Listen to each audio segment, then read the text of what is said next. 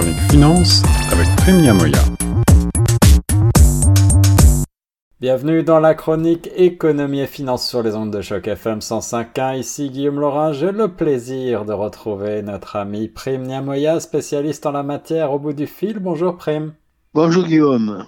Prime, on s'approche des fêtes de fin d'année à grands pas et cette inflation dont on parle ensemble depuis euh, les mois de février-mars euh, va avoir des conséquences sur le portefeuille des ménages à l'approche des fêtes de fin d'année. Il va être de plus en plus euh, difficile de faire l'épicerie pour le réveillon en particulier.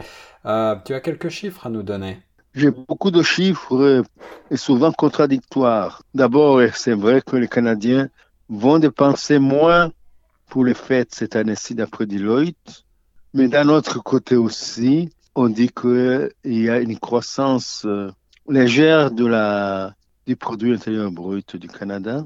Ouais. Donc, tout tourne en fait autour de la psychologie du consommateur.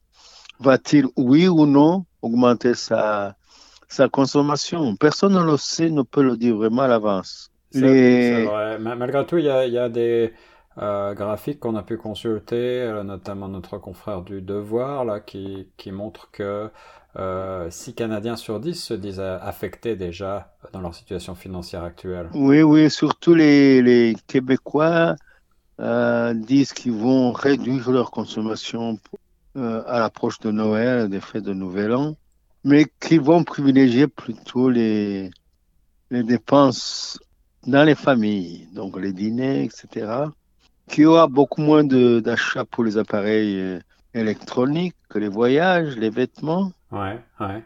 Ça, c'est pour les cadeaux. Oui.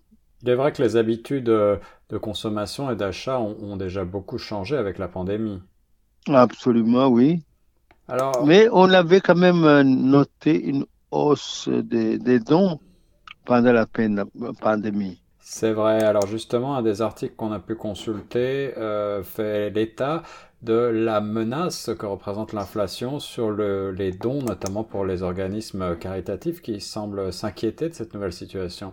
Mais tu auras aussi constaté comme moi que l'inflation est en train de fléchir.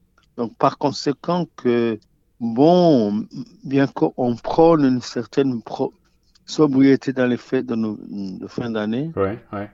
Euh, on pourrait être surpris par l'ampleur et la fermeté de cette fonction de consommation.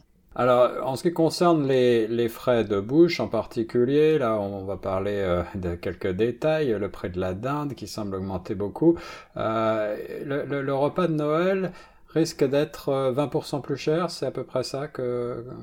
que c'est à peu près ça. C'est l'augmentation du des produits alimentaires, il y a le beurre aussi, il y a tout ce qui tourne autour de l'alimentation. Ouais. Mais ceci ne va pas empêcher les Canadiens de fêter leur fête de Nouvel An. De Noël, de Noël et Nouvel An. À mon avis, ils peuvent réduire légèrement, mais pas de loin. Voilà, il y a aussi euh, évidemment le, prix des hydrocarbures qui a augmenté, qui euh, consiste, euh, qui, pèse sur l'inflation, mais malgré tout, les, Canadiens se disent relativement confiants dans ce que tu as pu voir? Relativement confiants, ils sont méfiants. On sent une certaine morosité de la consommation des ménages canadiens parce que personne ne sait exactement ce qui va arriver à l'emploi ni aux revenus. Mais la bonne nouvelle, c'est quand même c'est que l'inflation est en train de diminuer légèrement. Voilà, et comme au cours de ces dernières années de pandémie, les consommateurs s'y prennent à l'avance pour faire leurs achats et guettent les bonnes affaires. En tout cas, on vous souhaite à toutes et à tous d'excellentes fêtes de fin d'année, Prime.